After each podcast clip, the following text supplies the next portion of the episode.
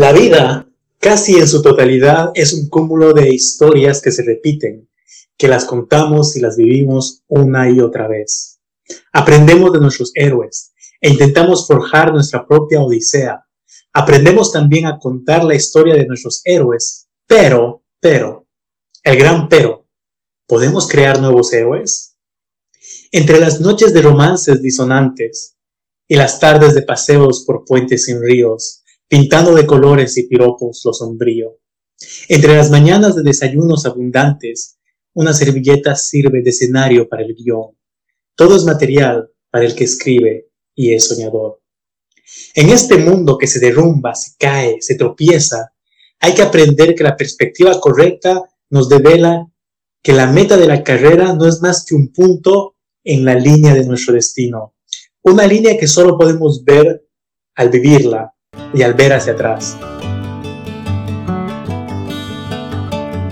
Bienvenidos a un nuevo episodio de Melodías en Palabras, el rincón donde comparto un poco de vida, amor y otros demonios.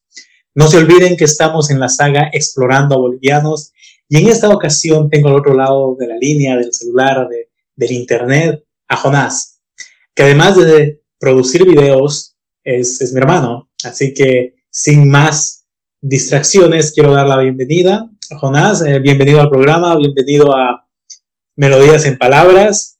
Y te quiero dar entre cinco minutos y el tiempo que necesites para que nos cuentes tu paso por este mundo, ya sea en el, plano emocional, en el plano académico, en el plano técnico, amoroso, humano. Cuéntanos cuál es la lectura de tu, propio, de tu propia vida y toma el tiempo que, que, consideres necesario. Es dibujo libre. Te escuchamos. Bienvenido.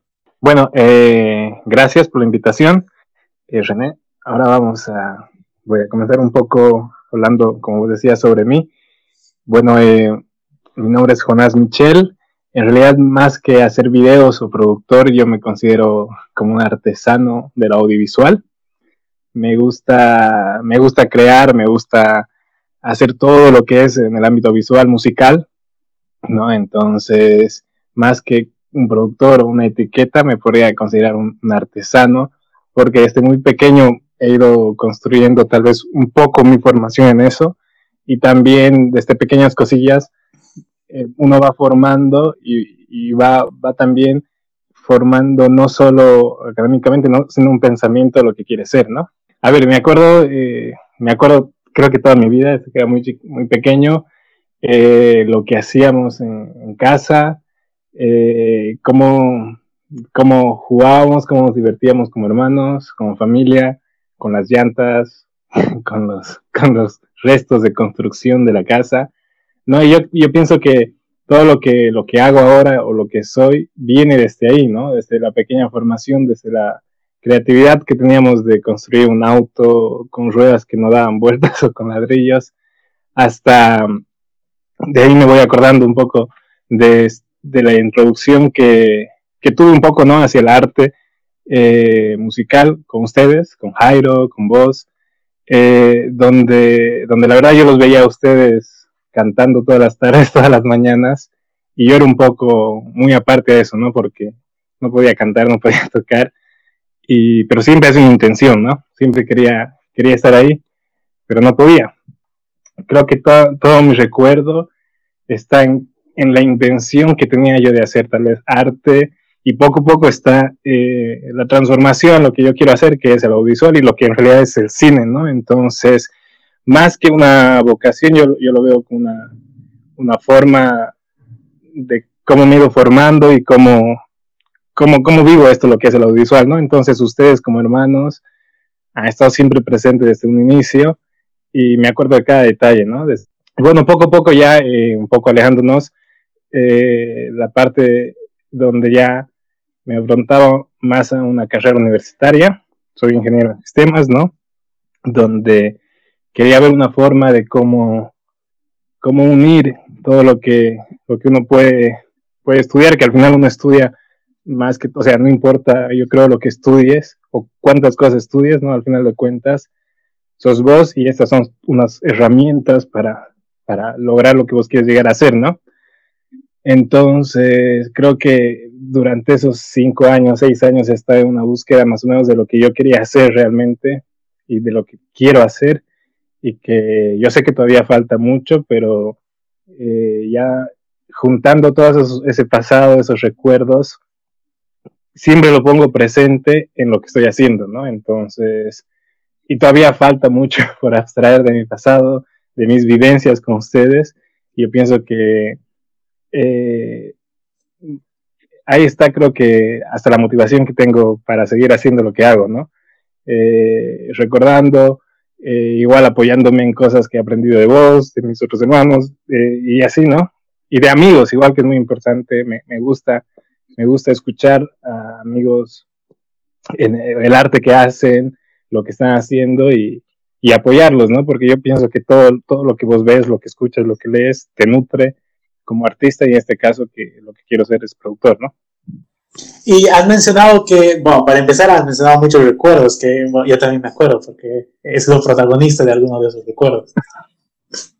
Pero has mencionado algo interesante, que te nutre mucho el leer y te nutre mucho las amistades. Eh, no sé si tienes alguna anécdota de a algún amigo o amiga que, que tal vez no haya estado presente por mucho tiempo en tu vida, pero que haya dicho o haya hecho eh, algunas cosas que hayan cambiado tu perspectiva sobre qué quieres hacer y qué quieres comunicar en el arte. Mira, más, que el que quiero hacer, porque eso puede ir cambiando con el, con el transcurso de tu vida, yo creo que a veces las, las acciones de algunas personas que he tenido el, placer de conocer en el transcurso de mi vida en viajes o en algunas situaciones, ¿no? Donde vos ves eh, en una acción, y, digamos, me pasa con muchas amistades que he tenido, tal vez en Europa, que hacen un corto el tiempo, pero en una poca, en, una acción, vos puedes ver, eh, no sé, un, compañerismo, y puedes ver más allá de, de, todo eso lo que, lo que yo podía lograr, digamos, al, al acercarme a ellos, ¿no? Al acercarme con ellos, al conversar con ellos. pero eh, te pregunto si tienes alguna una vivencia que, quieras compartir en la que hayas visto esto que, estás comentando sobre lo importante de las amistades y cómo te han influenciado. Eh, no tengo una en particular, o sea, ahorita en mente, pero en realidad creo que todo, todo, todo lo que uno vive, o sea, para mí me va nutriendo, o sea, desde, como te digo, desde el mismo recuerdo cuando nosotros tocábamos guitarra o cuando yo estaba aprendiendo y, para mí era muy complicado el ver lo que, eh, el saber una nota, por ejemplo, el, acordarme las notas y yo solo veía tus dedos, para mí es igual, eh, de alguna forma, eh, es algo que, me ha nutrido, si bien yo no me dedico ni a la guitarra ni a la música en general, pero en lo que hago yo, yo, yo me acuerdo hasta cómo vos me enseñabas, por ejemplo, mm. ¿no? O cómo, o cómo me llamaba la atención, ¿no? Y esas formas hasta te dan otras formas de, aprender las cosas, ¿no? Y hablando un poco, dices, las cosas que uno lee, las cosas que uno ve, eh, también te nutren. ¿Tienes alguna película, un libro o alguna canción?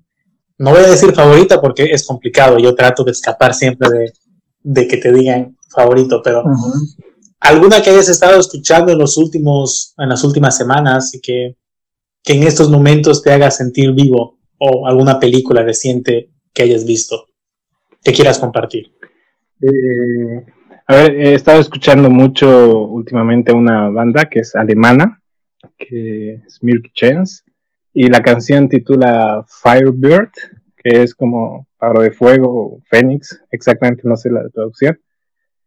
Pero eh, no sé, me, habla mucho del coraje, ¿no? Del coraje que vos puedes ver reflejado en, las personas, ¿no? Eh, que a veces eh, puede ser en primera persona o a veces puede reflejar en, otra persona que está con vos, ¿no? Eh, puede ser un familiar, ¿no? Entonces, esa última canción, que es Firebird, de, Milky, de Milky Chains, habla mucho del coraje, ¿no? Que a veces muchas personas tienen, tal vez al enfrentar una situación, ¿no? Eh, mucho depende de qué tipo de situaciones sean, ¿no? Al final de cuentas, eh, eso ya es personal. Y, me, gusta mucho, la verdad, esa canción. Y bueno, la está tocando, le está intentando interpretar, grabar.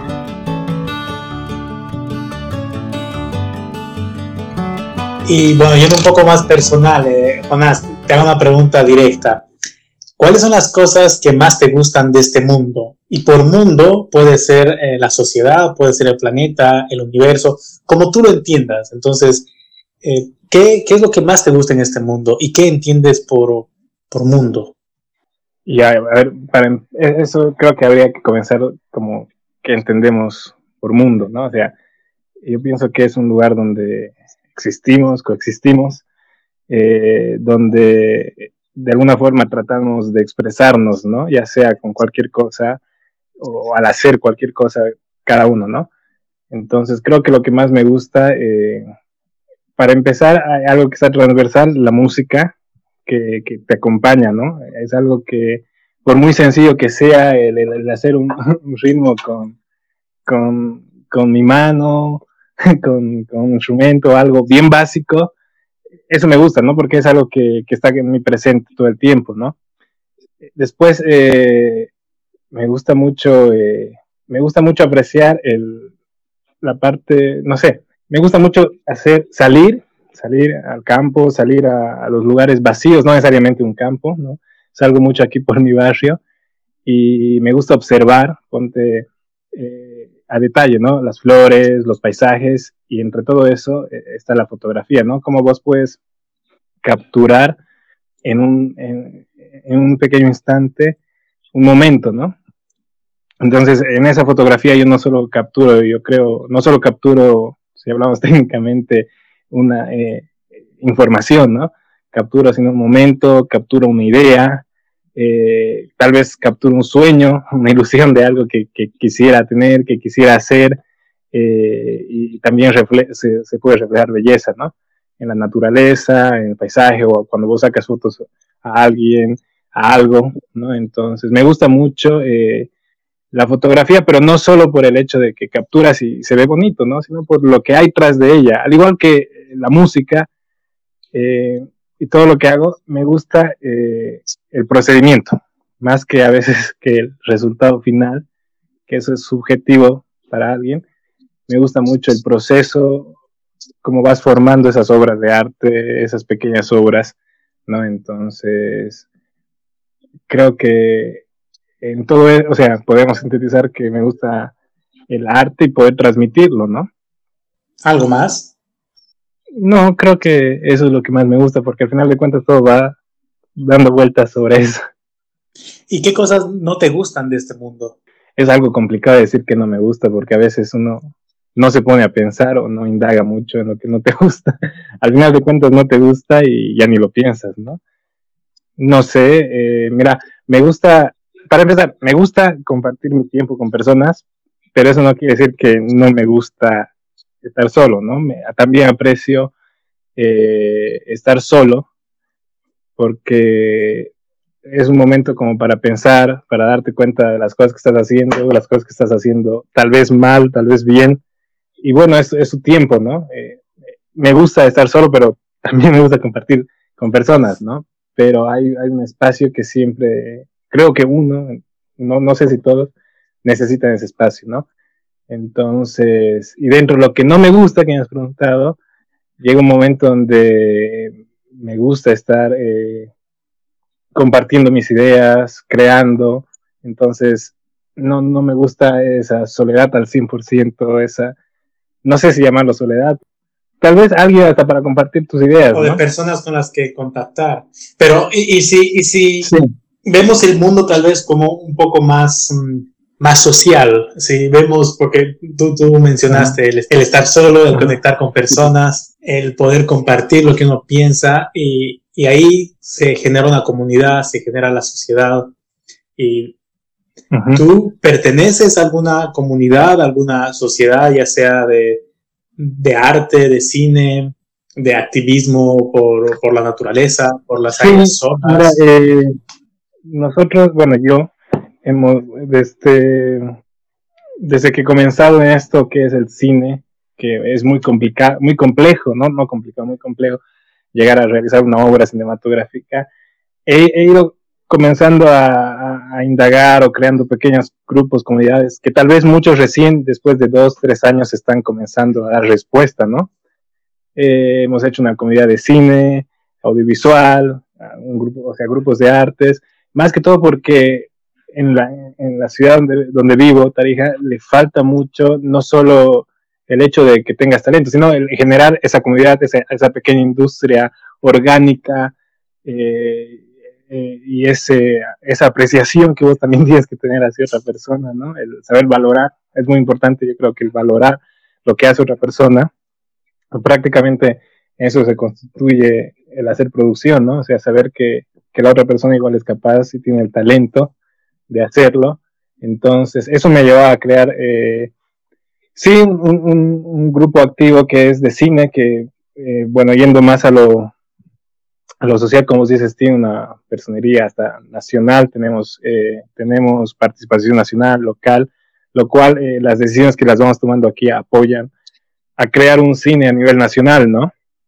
De la misma forma, eh, eh, para, paralelo a lo que nosotros hemos, a, lo que yo con el equipo que hemos formado, estamos queriendo dar a la sociedad, ¿no? Cineclubs o las, las ideas para que los chicos participen en producción o invitar a chicos de, de, hacer algo, ¿no? Que sea música, un, cine, pero hacerlo bien, porque igual eso es otro prejuicio que, no sé si es prejuicio o es como una barrera que a veces tenemos que queremos hacerlo todo bien y eso, y eso lleva a, más recursos, a más tiempo, a, atrasar las cosas, ¿no? Por, por, por, siempre hay la intención de hacer las cosas bien, ¿no?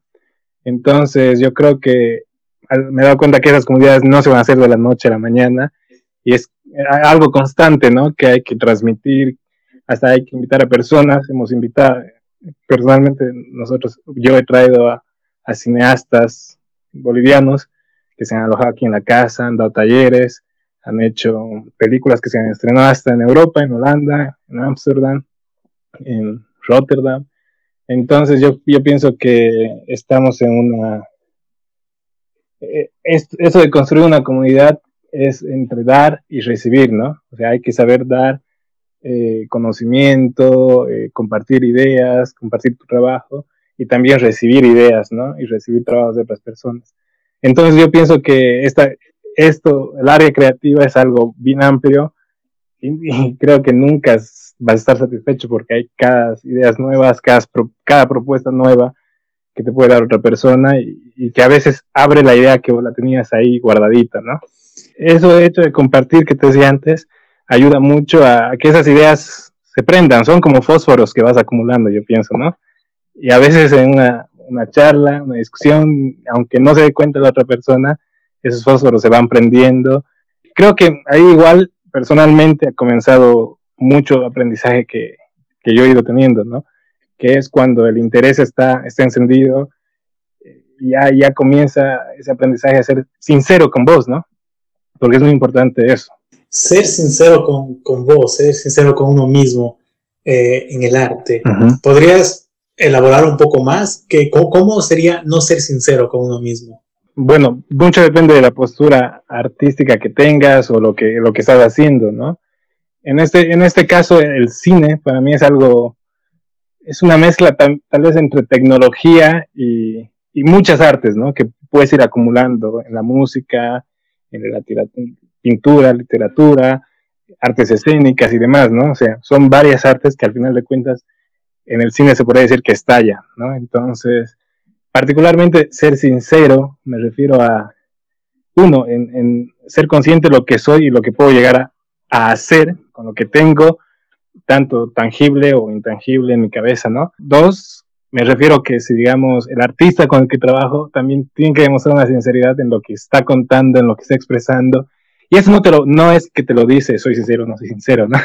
Lo vas viendo, lo vas visualizando, en las intenciones que tienen eh, al hacer arte, en los fracasos que van teniendo. Entonces la sinceridad no es algo que lo ves a, la primera vista, sino que ves como una persona va intentando y va, va poco a poco forjándose, ¿no? Entonces eh, ahí, ahí, te das cuenta, lo, que refleja su arte a veces es cuando ya te das cuenta que, que sí existe una sinceridad en lo que quiere hacer para empezar y ya después en lo que está haciendo, ¿no? Y hablando de, arte, que, uno quiere hacer, que uno está haciendo, y, de cosas, porque tú dijiste, cosas eh, que nunca están terminadas, nunca se llega a la perfección. Y el arte es muy caprichoso y trata de buscar y buscar la, la perfección. Entre esas cosas guardadas que uno tiene, ¿tú tienes alguna obra que, que te gustaría reeditar, algún trabajo que, que no lo pudiste acabar como querías o que literalmente está congelado, que no lo has acabado? ¿O algo que, que quieras retomar con una perspectiva diferente? Sí, sí, sí, o sea, podemos ir comenzando a ser el último que está estancado. No se puede estar estancado porque estoy también en un proceso de aprendizaje. Es un documental que la verdad que yo eh, ingresaba en lo que es, eh, ingresaba a ver, ¿no? Y comenzaba a ver lo que es el cine documental y a veces uno está, a veces uno está viendo tal vez las cosas equivocadas, ¿no? Y comenzado a ver otro cine que también me gusta, eh, que es el cine documental, no, no reportaje, que es muy diferente, ¿no? Y bueno, sí, mira, tengo como tres intentos ya, o dos, de esta construcción de este documental, que es de Nilo Soruco, que va más allá de mostrar al personaje como un reportaje, ¿no? También va eh, demostrar la esencia e ir un poco más a lo personal con, con, la familia, contar a través de su historia, a través de, de su diario que, que, lo tiene ahí escrito y de su familia que, que, aún está viva, ¿no? Entonces es algo que, un proyecto que no está estancado, por decir, porque no se lo ha hecho por tiempo, sino porque he decidido yo hacerlo de otra forma, ¿no? y esa forma era mandar, eh, mandar sinopsis, mandar tratamientos eh, a diferentes festivales de cine, laboratorios, ¿no? Entonces es un proceso donde pienso que yo no, yo no he estudiado eh, ni escritura de cine ni, eso, pero uno va aprendiendo, ¿no? Entonces, al hacer un tratamiento, una sinopsis y mandar a diferentes y que te, responden o sea, a veces eh, cancel, eh, diciéndote que no has calificado, te responden con una crítica, y al final, bueno o mala, es crítica. Y todo eso, ¿no? Hemos ido mandando a, a diferentes festivales, laboratorios, y yo creo que la idea cada vez va evolucionando y también más evolucionando igual, a veces te pone a pensar y decir, a ver, ¿qué pasa si hago de otra forma, ¿no? Porque hay, creo que varias formas de, afrontar un proyecto cinematográfico y a veces eh, hay, que, hay que permitirse volver al inicio, ¿no? Para decir, ya, hay algo que tal vez no lo estoy haciendo mal, pero si quiero llegar a un, a un producto o si estoy eh, viendo algo o me trazado algo, hay que volver a comenzar, ¿no? Entonces, ahorita estoy en ese proyecto. Si bien es muy fácil decir un documental y alguien, imagino, entre los miles de documentales que ve, que ese documental realmente sea una obra, ¿no? No solo un reportaje. Estoy en eso, en escribir los tratamientos, en contarlo, en volver a escribir. Estamos en laboratorios, mando la sinopsis. A veces sintetizar tu idea en cuatro líneas no, no, es posible, pero y vas, vas mandando, ¿no? Entonces estoy ahorita en una clase, de hecho, que es de cine documental, con Martín Solá, él es un argentino que nos imparte la clase de este Roma, está, me, está asesorando igual en el tema de, imagen, lo visual, después hemos estado con otros cineastas que al final de cuentas es tu arte el que vas a hacer, pero siempre yo pienso que es bueno escuchar a personas que han tenido, que han tenido experiencia o que ya, o que al menos han tenido una formación, ¿no? Después tengo varios cortometrajes que a veces los cortometrajes son otra forma de contar, ¿no? Un cortometraje no siempre quiere decir que es bajo presupuesto o porque estás iniciando. Un cortometraje es una forma de contar de otra forma, o sea, eh, sintetizar de otra forma la, la, historia. Entonces, en eso igual estoy comenzando a, hacer otros cortometrajes, tal vez donde me pongo reto mucho, el, me pongo como reto mucho el tiempo, ¿no? Porque hay que saber sintetizar mucho las ideas, pero también saberlas comunicar, ¿no? Después, reeditar, eh, sí, creo que reeditaría el cortometraje que hemos hecho, que es El amor es papel, eh, algo más corto, con la experiencia que tengo igual, tanto técnica como también de dirección de los actores y del proyecto como tal. Lo reeditaría, creo que hasta cambiaría, cambiaría el casting, sin, sin decir que, a pesar de que todos los chicos que han estado me han apoyado y, y, y han sido necesarios, yo pienso que la, la, la idea que yo tengo ahora, o el casting que yo quisiera ahora, tal vez no, no, no, no puedo encontrar ahorita, ¿no? Porque eso es otro proceso. Puedo sí mencionar que yo recuerdo el amor, eh, el papel tenía tres partes, ¿no? Y solo se quedó en una. Sí, porque eh, como te, el cine o el arte, o bueno, no lo hablamos del arte así como muy abstracto, me refiero ya cuando estás ejecutando, ¿no? El arte, porque más allá de lo abstracto, igual creo que como productor o como director, yo comienzo a ver las, las formas igual de cómo vas a operativizar eso, ¿no? Necesita de mucho compromiso, ¿no? Y capacidad desde, desde tu punto de, de, trabajo, ¿no? Si sos editor, si sos director, si sos actor. Entonces, es lo que te decía en principio, la industria aquí no existe como tal. No me refiero a la industria eh, donde ya monetizas el cine, sino el flujo de talentos, ¿no? Porque no hay escuelas. Claro, la, cultura de eh, hacer arte, la cultura de, de quemarte los ojos produciendo. exacto, mucha gente que está haciendo aquí, o sigue aquí, ha comenzado solo y se está formando solo. Mucha gente que ha decidido salir ya no, no regresan a Tarija como tal a hacer arte, ¿no? O a hacer cine o a hacer música, se queda o bien en, en las ciudades grandes de Bolivia o ya se queda en extranjero, ¿no?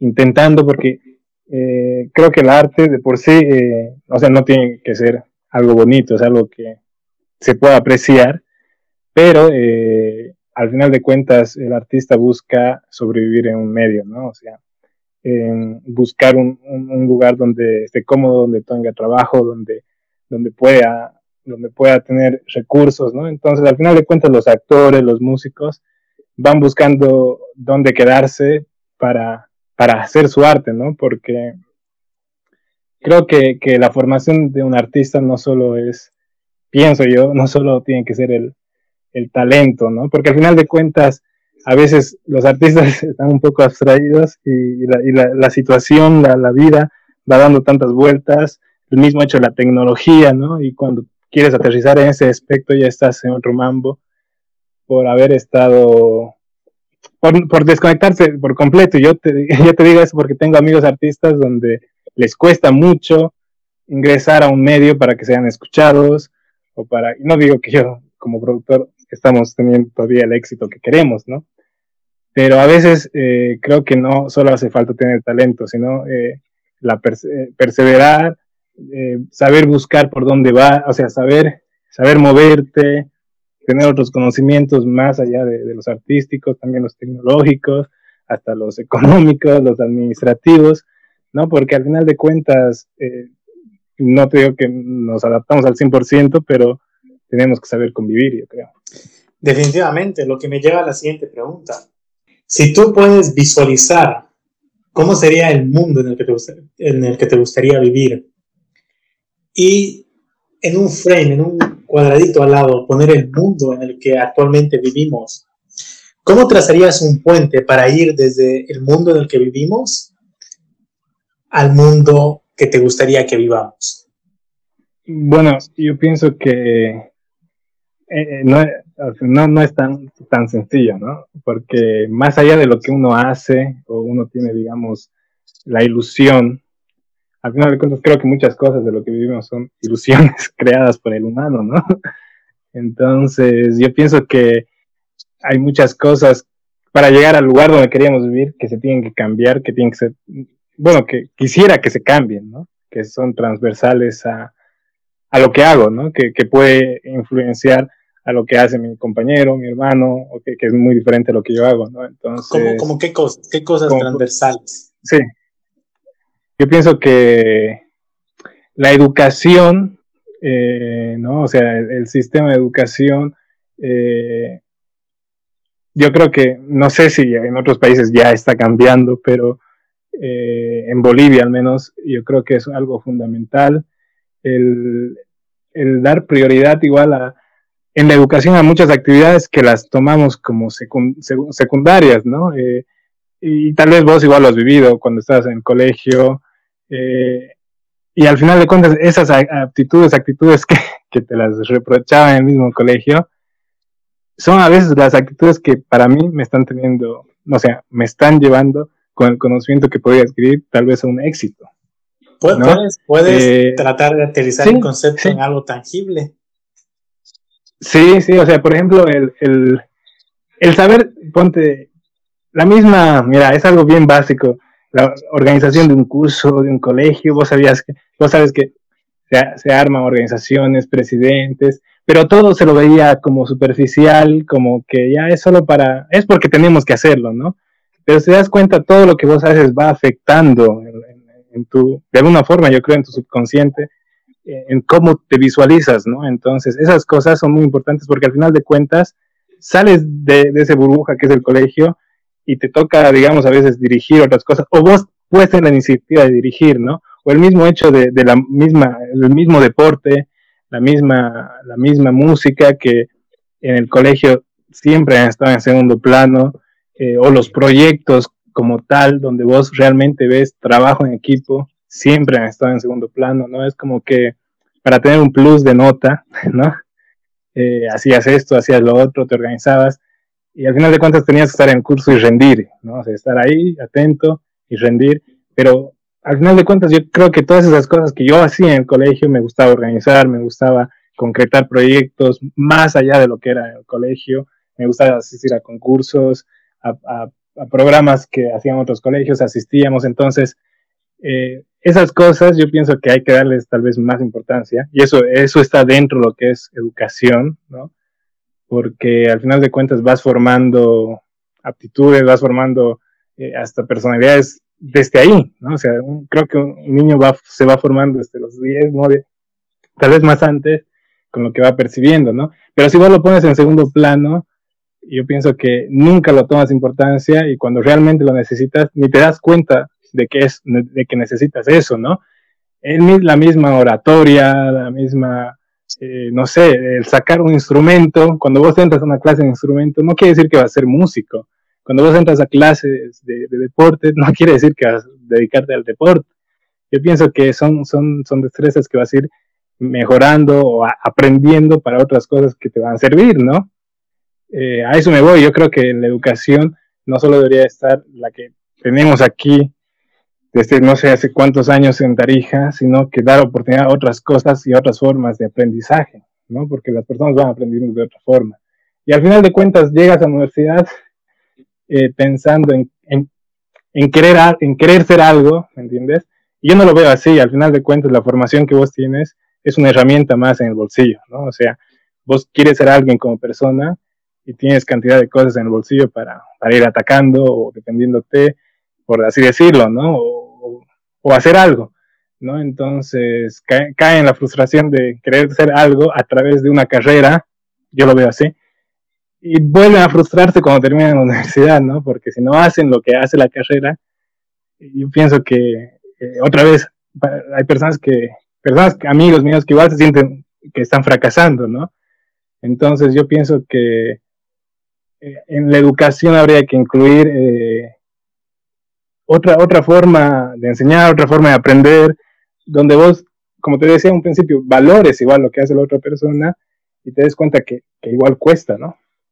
Tienes razón. Eh, una de las cosas que decía al empezar es que la vida casi en su totalidad es un cúmulo de historias que se repiten y las vemos personas mayores a nosotros, los vemos en personas de nuestra edad y los vemos en personas menores que nosotros, repitiendo esa misma odisea de, de querer ser alguien, de querer forjarse un futuro, forjarse una profesión, pero sin sin encontrarse a sí mismos y siguiendo esas historias que vienen siendo repetidas a través de los años, a través de las generaciones.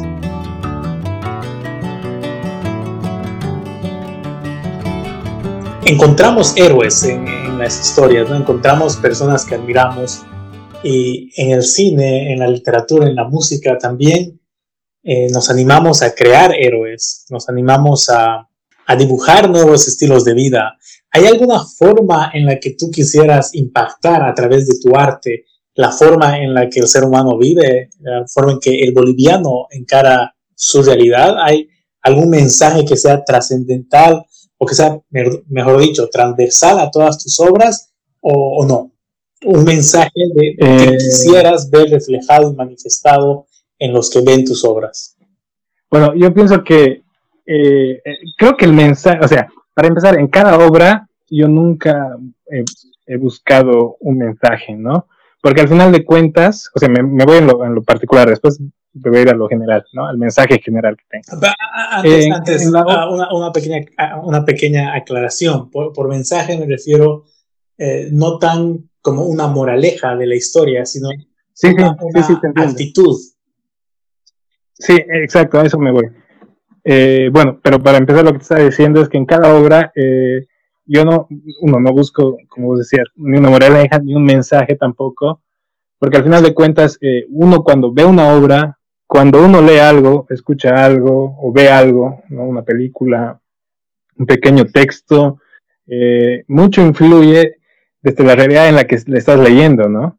¿Qué, ¿Qué, estás pasando por ese momento? ¿Qué estás aprendiendo en ese momento? ¿Qué estás haciendo? ¿O quién sos en ese momento? ¿no? Entonces, vos puedes leer una obra a los 10 años y después leerla a los 20 y no es lo mismo, ¿no? Entonces, desde ese punto de vista, eh, yo nunca he pretendido dar un mensaje con lo que, con lo que hago, particularmente en cada, en cada pedacito de corto, ¿no? Sino eh, es como poner en una posición moral cada uno y que cada uno pueda interpretar tal vez lo que está bien, lo que está mal o lo que podido aprender de eso, ¿no?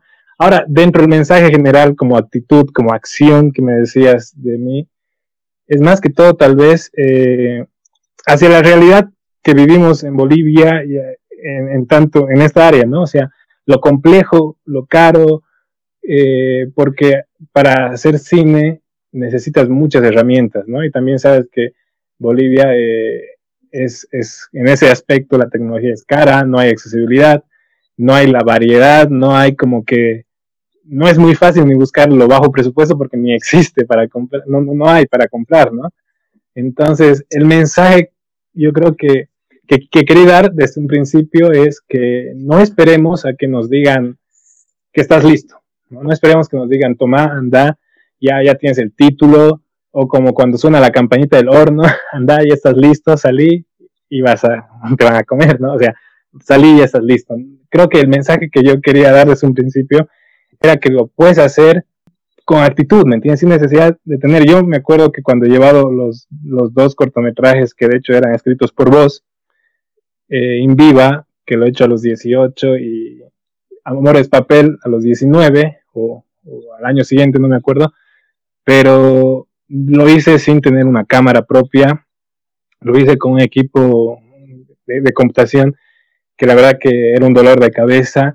Eh, lo hice sin saber dirigir gente, sin saber las complejidades que iba a tener, sin pensar en que los chicos iban a tener hambre, iban a tener sueño, o, el, o, la palabra de por qué le estoy ayudando a él, ¿me entiendes? O sea, creo que el mensaje está de este... Hay una, hay una canción que, que, es que me gusta mucho, que refleja eso, que es amar la trama más que el desenlace, ¿no? Entonces, eh, el aprender ahí, ¿no? Entonces mi mensaje es que, que es cuestión de, de, sentarte, ver qué quieres hacer, ver cómo puedes hacer y comenzar a hacer de poco en poco, ¿no?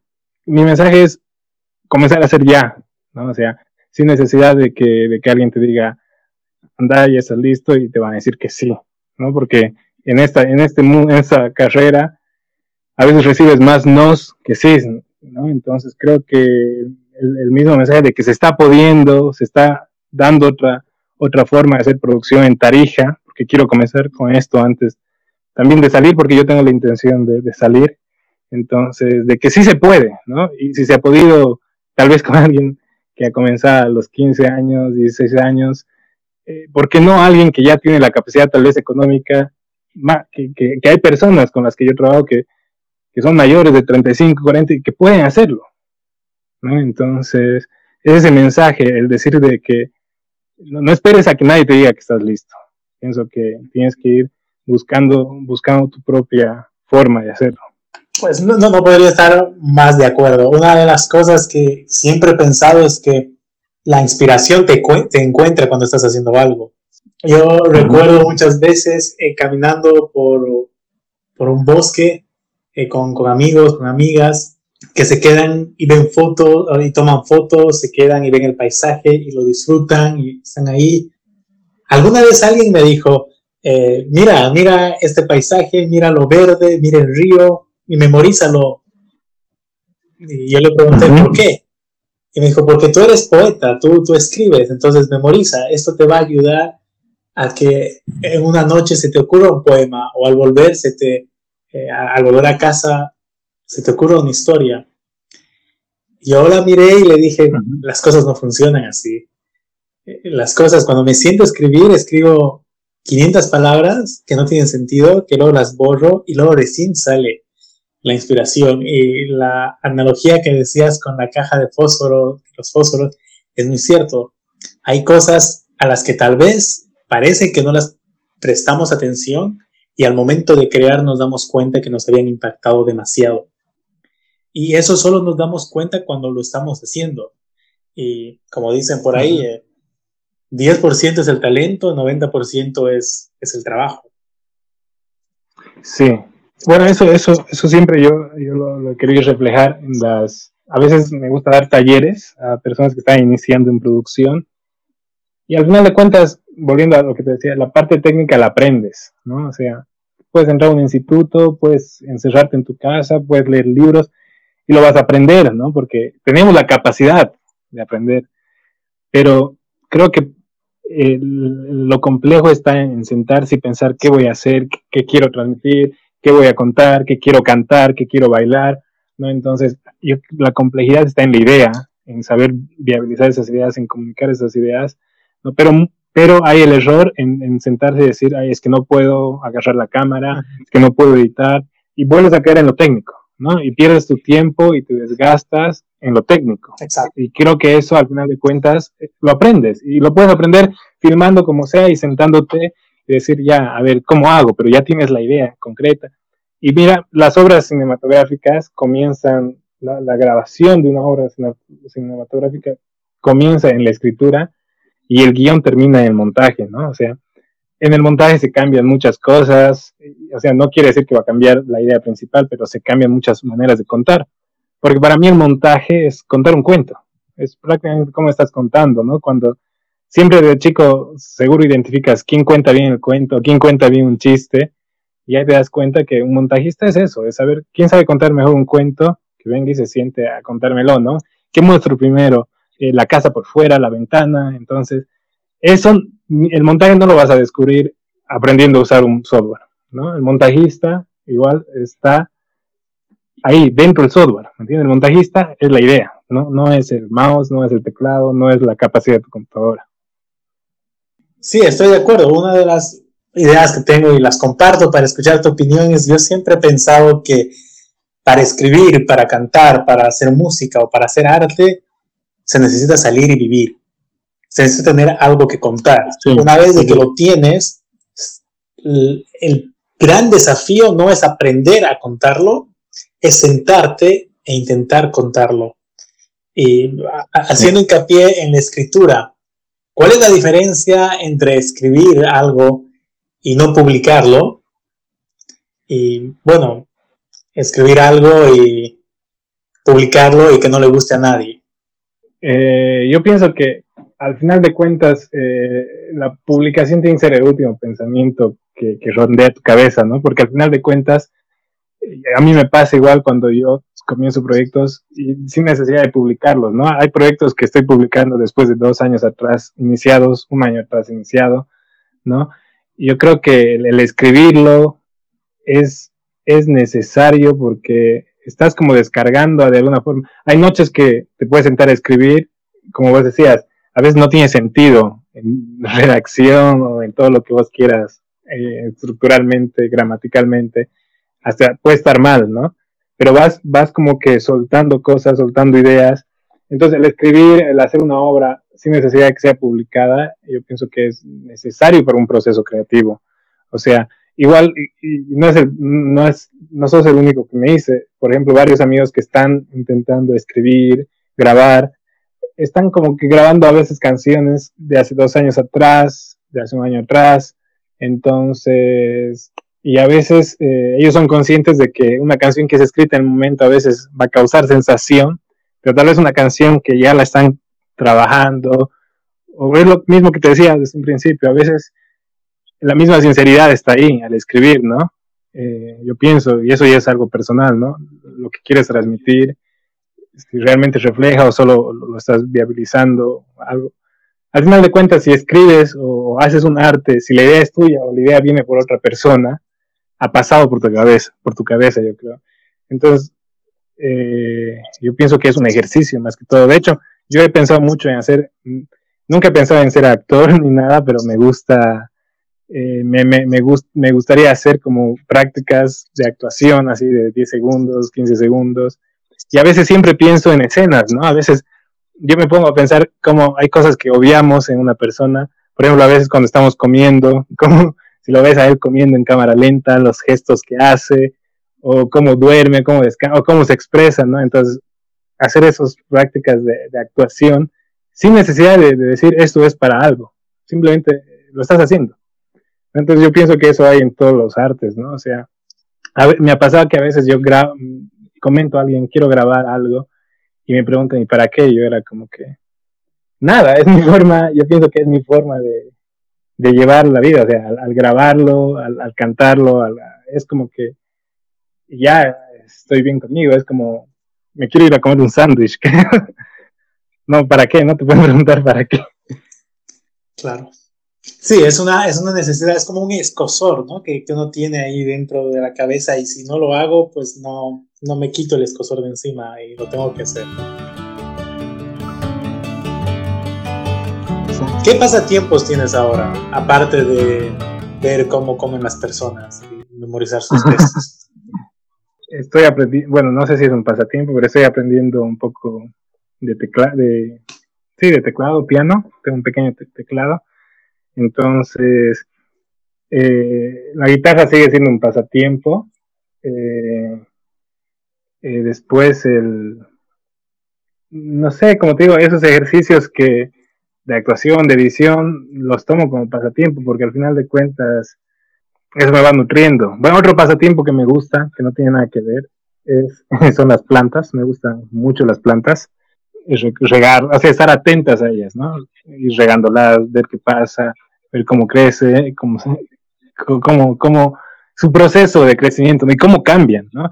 Eh, eh, en medio año, o sea, cómo las plantas van cambiando, se van secando, van creciendo, y las tienes ahí. Y últimamente tengo aquí en la terraza donde es el estudio varias, igual aquí en el pasillo, en, las gradas. Entonces vas viendo igual qué le afecta, qué no le afecta. En, resumen, las plantas creo que podría ser un pasatiempo.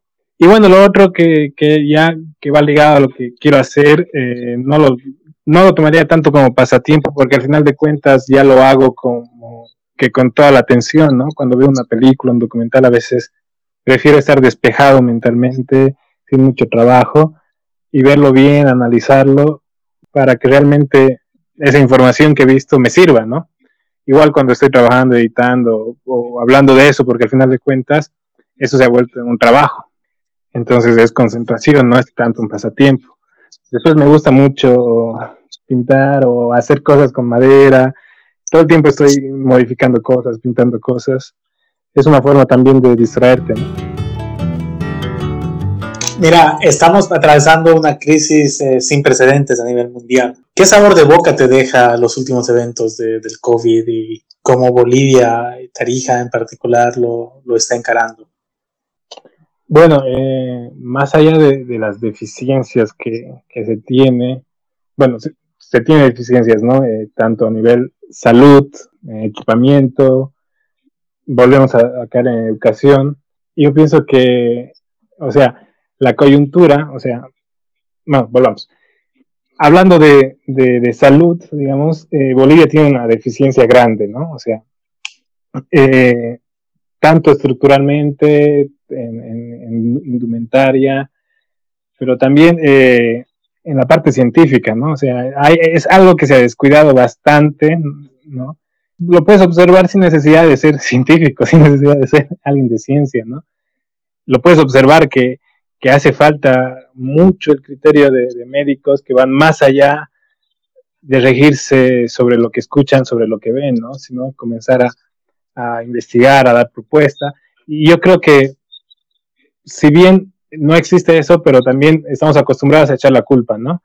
Eh, a echar la culpa al, al que el gobierno nunca nos ha dado hospitales, nunca nos ha dado, pero sí nos ha dado universidades, creo, hace más de, hace muchos años, y, era el momento donde las universidades creo que tenían que nacer esas vocaciones de los médicos, de investigar, y no te digo que podríamos estar en primera tecnología, ¿no? Pero podríamos estar más preparados en algo tan sencillo que, que hasta menos tiene cualquier profesión, ¿no? Que es los planes de contingencia. Es absurdo igual aquí cómo se politiza todo. Filman un plan de contingencia que debería ser en cinco minutos y lo televisan y lo hacen en media hora y para mí es algo absurdo que ni siquiera se debería filmar. Eso debe funcionar porque tiene que funcionar. El cómo sacar un y esa, esa opinión, esa opinión de que no deberían filmar esas cosas es ¿Es desde una perspectiva de artesano audiovisual o desde una perspectiva de ciudadano? Ciudadano, porque a lo que me voy es que hay cosas que en tu formación ya, ya, es, ya, deberían estar, ¿no? O sea, ¿cuál es el objetivo de algo que tiene que ser en tres minutos? Porque no tiene que haber riesgo, contagio. Televisarlo y que sea, que sea una hora cívica, ¿no? O sea, está politizado todo, que hasta de la salud hacen hora cívica, ¿no? O sea, cómo sacan, cómo, cómo ponen el plástico, o sea, no, no, tiene, no tiene sentido al final de cuentas. Al final de cuentas, ah, si alguien quiere ver eso, para mí es, es el, que, el que lo va a hacer, ¿no? Y es una formación, tiene que formarse en planes de contingencia y lo va a ver lento las veces que quiera, pero no, no, no juegue con un paciente, no jueguen con un paciente, ¿no?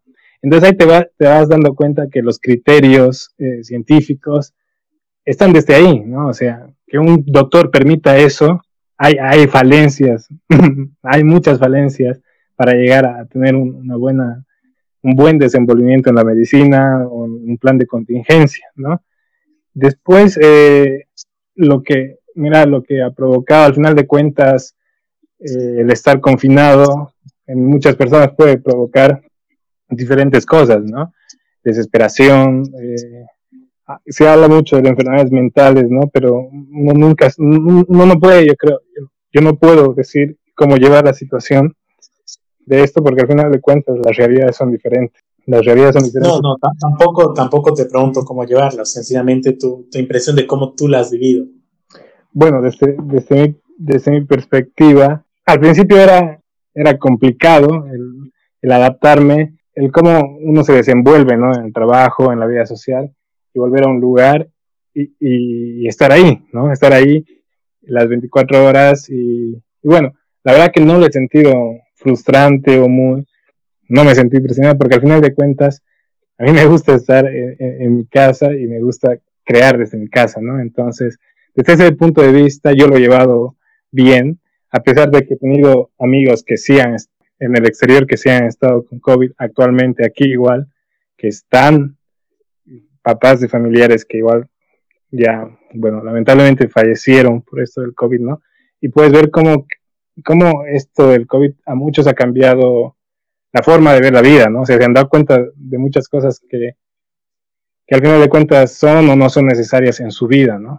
Eh, yo creo que ha ayudado, no sé si ha ayudado, pero ha permitido visibilizar vulnerabilidades en, en nuestros estilos de vida, en nuestras formas de conectar con personas. Sí, exacto. Y, también eh, en, en, lo que a veces, no sé, nosotros como seres humanos también perdemos el tiempo en, no perder el tiempo, pero sí estamos concentrados en, a veces en banalidades. En, sí, sí, tal vez no perder el tiempo, pero invertimos demasiado en nosotros. Sí, invertimos demasiado tiempo en cosas, ¿no? En otras cosas, ¿no? Entonces, y creo que eso sí, el principio, el principio de muchas frustraciones para personas, ¿no? Que era como que ya quiero salir porque creo que eh, aprender a hacer, o sea, no, no, digo que vas a aprender a hacer las cosas desde casa, ¿no? Pero hay cosas que, que sí podían, hay gente que tenía la posibilidad de estar en casa y que puede hacer cosas desde casa o puede aprender cosas desde casa, ¿no? Entonces, el mismo ejemplo que les pasaba a mis papás, digamos, el hecho de estar dos semanas sin trabajar y después ponerles el reto de, la tecnología era algo, era algo, un reto que yo sabía que ellos no lo iban a hacer solos, ¿no? Que necesitaban la ayuda. Pero a la misma forma, ahí, ahí he vuelto a ver eh, la deficiencia que existe igual, ¿no? O sea, duele decirlo, en los mismos, en, algunos docentes, ¿no? Donde, ¿no? donde vos ves que tecnológicamente estamos atrás, ¿no? Tecnología, muchos piensan que es tener el último celular, ¿no? y a veces es tan simple como comprender para qué funciona un botón. Eh, a veces usamos las cosas, que de hecho lo tienes escrito en un libro, sin saber cómo funcionan. eh, prendemos, apagamos la luz todos los días y no sabemos cómo es el cable desde tu, desde tu eh, interruptor hasta tu foco.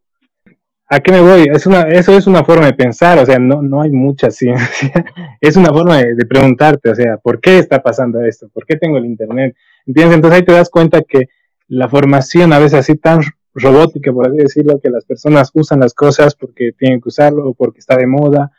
Y así, ¿me entiendes? Entonces, esa forma de enseñar igual le he aplicado. Cuando yo les enseñaba a mis papás a usar eh, las herramientas, no les enseño a usar el, el, cómo se usa, vienes aquí, aquí, aquí y ya, porque al final de cuentas no lo aprendes así, ¿no? Le tienes que poner en una forma donde, ¿qué está pasando, no? O sea, ¿por qué? Hasta, hasta el color que tiene una pantalla, separación, todo tiene un sentido, ¿no?